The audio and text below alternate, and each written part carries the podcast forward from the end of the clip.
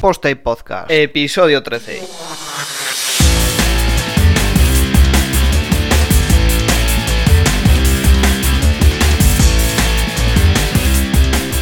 Pues hola a todos y bienvenidos a un nuevo episodio de Post Podcast, número 13 ya. Y me gustaría recordaros que los próximos 7 y 8 de octubre estaremos en Chiclana en la WordCamp, un evento organizado por unos buenos amigos, entre otros eh, Roberto y Mercedes de blogalizate.com, donde habrá ponentes bastante buenos. Se hablará de muchas temáticas, como siempre en todas las WordCamp, de SEO, de SEM, de desarrollo, de diseño de marketing en general, de buenas prácticas, de cómo utilizar ciertas herramientas. Si vais a estar por la zona o, os apetece desplazaros, no os podéis perder este evento. Como todas las WordCamp siempre interesantes y además una que es en su primera edición ya ha confirmado más de 150 asistentes, así que va a estar muy bien. Nos lo vamos a pasar muy muy bien. Como digo, la organización, buenos amigos, Roberto y Mercedes, un saludo desde aquí. Hay más organizadores, lógicamente, no los conozco a todos, pero espero hacerlo. El programa, pues me gusta mucho el formato porque es un formato diferente a lo que, a lo que se ve por ahí. Hay ponencias como siempre y luego hay talleres, talleres más centrados en ciertas técnicas, en ciertas herramientas y eso me gusta, me gusta porque es más práctico, es más temático. Y como todas las WordCamp, hay un día de la comunidad que será el domingo, donde contribuiremos, haremos traducciones, haremos tema, eh, revisión de temas. Lo mejor es que vayáis y entendáis cómo es un, una WordCamp por dentro, porque es un evento al que no estás acostumbrado a asistir, no, no es nada como lo que se puede encontrar por ahí. Y si te gusta WordPress y trabajas con ello, estoy seguro que te va a gustar. Eso sí, tienes que tener en cuenta que solo quedan unas 30 entradas. Queda un mes, entonces así que corra por ella porque si no te vas a quedar sin, sin asistir. Para ello, pues vete a la WordCamp de la WordCamp Chiclana,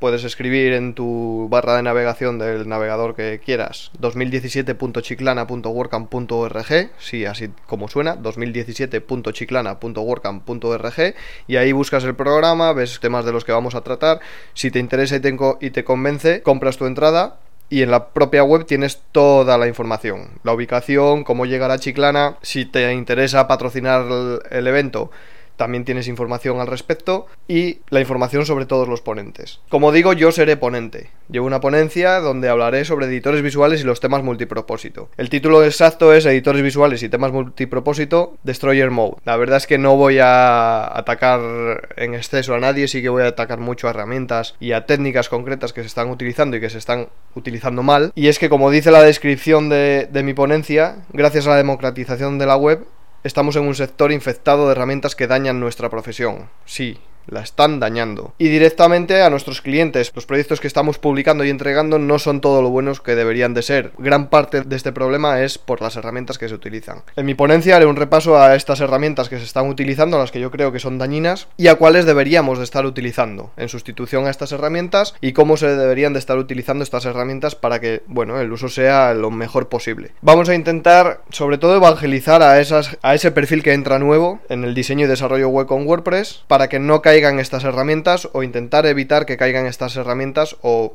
por lo menos que se esfuercen a aprender las buenas prácticas para, para hacer unos proyectos mejores. Y de aquí sale precisamente el tema de este podcast. Digamos que toda esa ponencia podría hacer 20 podcasts con diferentes enfoques y diferentes puntos en los que centrarme, pero he decidido este. He decidido uno un poco más genérico para no repetirme mucho y hacer muchos podcasts sobre este tema, porque al final creo que resumir todo en un, en un mismo podcast es lo mejor. Como digo, este podcast se titula Cuando la herramienta supera el proyecto. Y es que precisamente voy a hablar sobre las herramientas que se utilizan en WordPress, en el desarrollo con WordPress en, general, qué malas prácticas se están llevando a cabo con, estas herramientas y cómo podríamos solucionar esto. Además me gustaría hacer una pequeña reflexión sobre por qué se utilizan estas herramientas y no las nativas de WordPress o, o, las que bajo mi punto de vista se deberían de utilizar y vamos a intentar resumir un poco qué se debería de estar utilizando en WordPress. Como digo, este podcast no es ni mucho menos un resumen de la ponencia que voy a dar en Chiclana. La ponencia que voy a dar en Chiclana va a ser mucho más extensa, va a ser mucho más concreta y voy a ahondar mucho más en los temas que voy a tratar. Sí que es un podcast que creo necesario y que me gustaría que tenga repercusión, por lo que os pido que lo compartáis con todos vuestros amigos como hago siempre, ¿no? Vamos con el tema del podcast.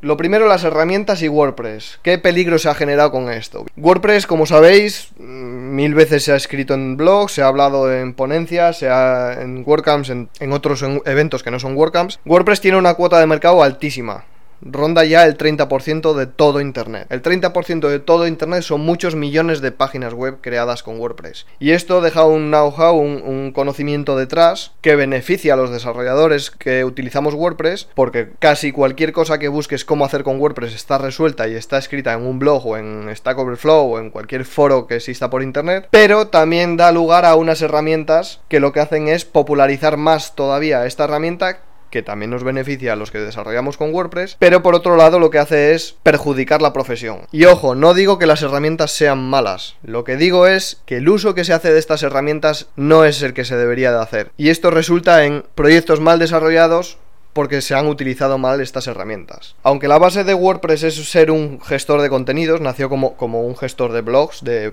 de publicación online, ahora la base es para gestionar contenidos. Esto significa que la misión principal de WordPress es gestionar única y exclusivamente los contenidos. ¿Qué pasa? Que funciona a dos niveles. Por un lado tenemos el backend, que es el que se encarga de almacenar los, los datos en la base de datos y cuando lo consultamos desde el frontend, que es la segunda parte, procesarlos para entregárnoslos en el frontend.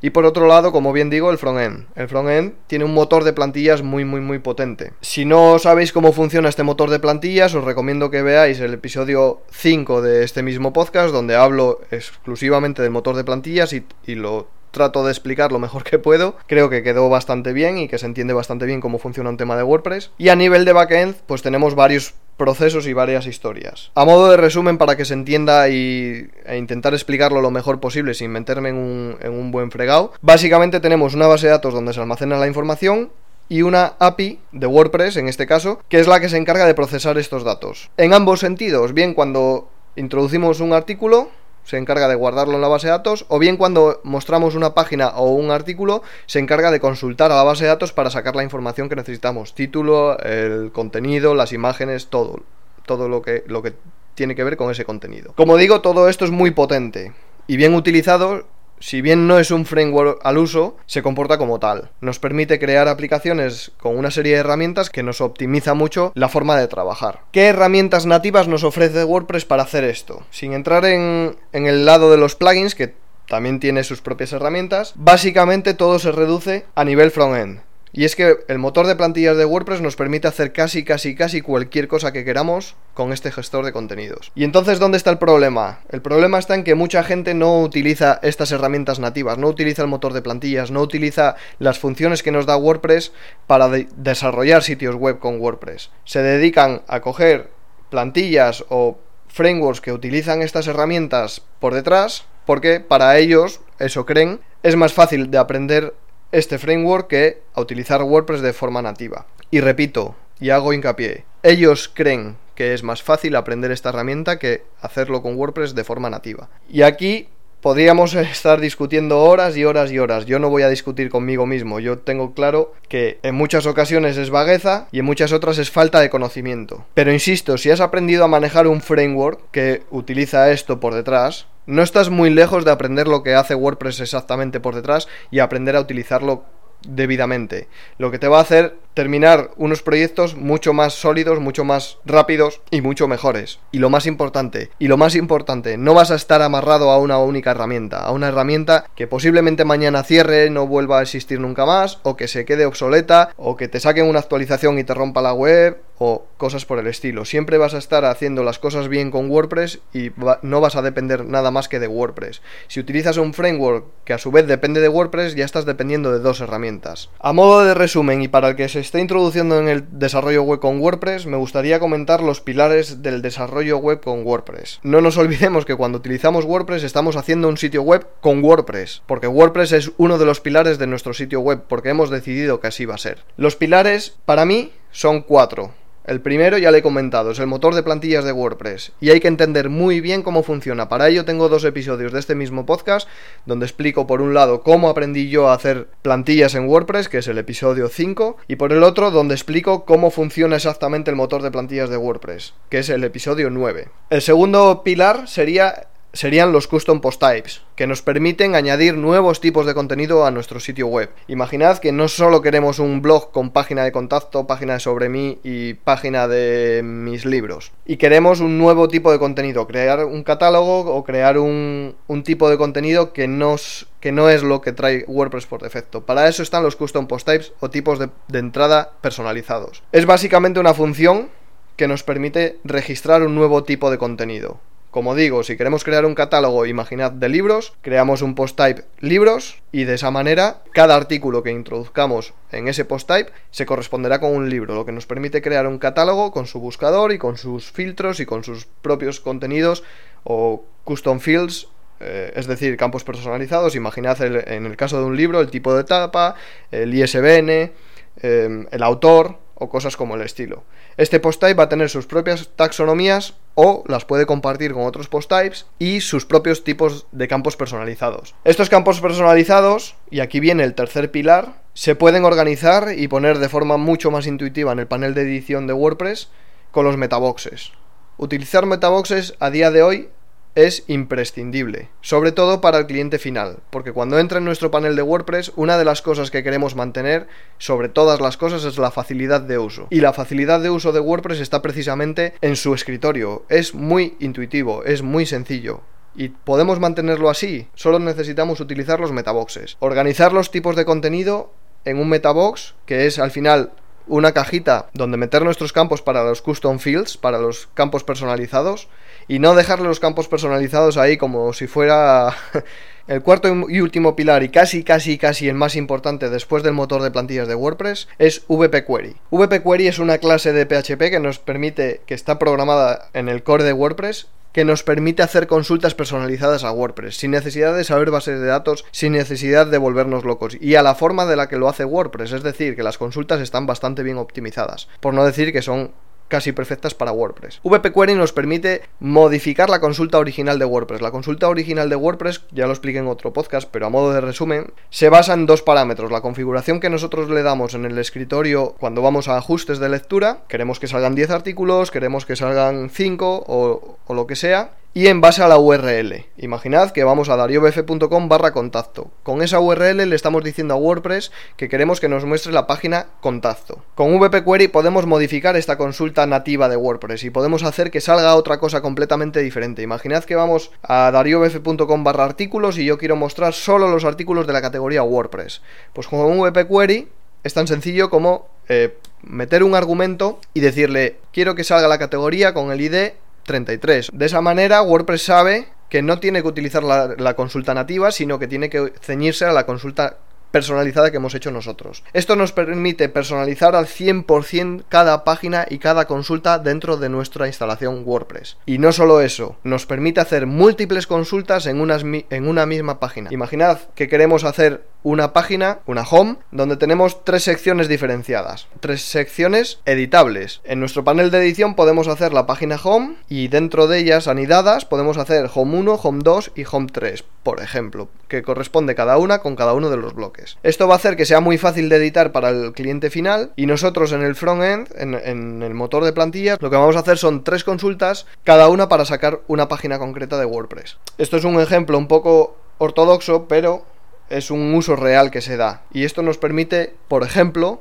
eliminar los editores visuales. Editores visuales que por otro lado añaden mucho código basura y mucha historia rara por detrás, muchas consultas pesadas que no nos interesan, porque al final lo único que estamos haciendo es cargar nuestra web innecesariamente. Yo siempre digo que si un sitio web necesita modificar eh, sus páginas estáticas constantemente es que algo estamos haciendo mal. Y es el único sitio donde tienen sentido los editores visuales. Es decir, lo primero que deberíamos de hacer es plantear nuestro sitio bien. Pero bueno, eso es tema para otro podcast que grabaré en un futuro. Por otro lado, también deberíamos de controlar los plugins, pero eso ya es tema aparte. Eso ya lo traté en el, en el episodio 3, donde hablaba de la plugin dependencia y del uso que se está haciendo del plugins, que para mí es incorrecto también. Y ahí ya cada uno lo que quiera hacer con, con los plugins. Ya, a modo de resumen y como conclusión final, me gustaría hacer un pequeño resumen de todo esto. Básicamente, mi recomendación es que no os amarréis a ninguna, ninguna, ninguna tecnología. No os amarréis a un Bootstrap, no os, eh, no os amarréis a Foundation, no os amarréis a Genesis, no os amarréis a un tema en concreto, a Bada o Divi o cualquiera que os guste. Porque estos son tecnologías que dependen directamente de WordPress y no dejan de ser un tema, no dejan de crear una dependencia. Es decir, si tú creas un childem de Divi,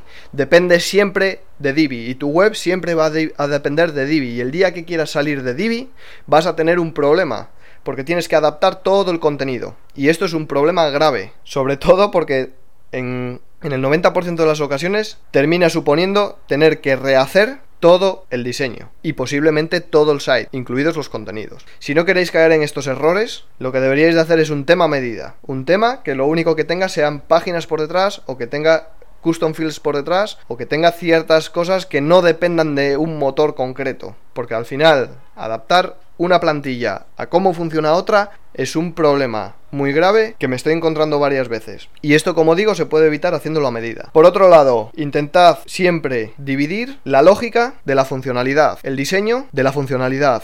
Es decir, las cosas visuales van en el tema y las cosas lógicas de funcionalidad van en un plugin que sea independiente de ese tema. O en el peor de los casos, en un fichero que sea fácilmente transportable a otro tema nuevo. Es decir, si vuestro sitio web tiene custom post types, custom fields, tiene metaboxes y todo esto, todo esto meterlo en un plugin, en un plugin que sea específico de ese sitio. Yo lo suelo llamar core, el nombre del sitio, core. Y eso me permite saber que ahí está creada toda la lógica del sitio web. De manera que yo mañana cambio de tema y sé que los post types y todo eso sigue creado. Solo tengo que crear las, las plantillas específicas del motor de plantillas para ese post type. Y esto me permite ahorrar muchísimo tiempo y sobre todo muchísimos rompederos de cabeza. Porque en un sitio que se puede rediseñar cada año o, o cada poco tiempo, el tener que rehacer toda la lógica es un, es un problema y con esto lo evitamos. Y nada, hasta ahí el capítulo de hoy. Espero que os haya gustado la reflexión y como siempre digo, si os ha gustado, compartidlo con vuestros amigos por Twitter, Facebook, email o por donde queráis, pero compartidlo. Si tenéis alguna inquietud o algo que queráis añadir, lo añadís en los comentarios, como siempre, dariof.com, vais ahí al podcast, buscáis el capítulo, añadís el comentario, los leo todos, me, siempre me viene bien. Y si tenéis algún tema, pues me mandáis un tweet, oye, me gustaría que hablases de cómo haces esto, o de cómo crees que debería de ser esto, o qué problema ves en esto otro. Me gustan, me gusta que me compartáis ideas, me gusta que, que me digáis vuestras opiniones, porque eso repercute en un podcast mejor. Eso me permite a mí mejorar los temas y que sean más de vuestro interés. Como siempre digo, hasta la semana que viene. Un saludo.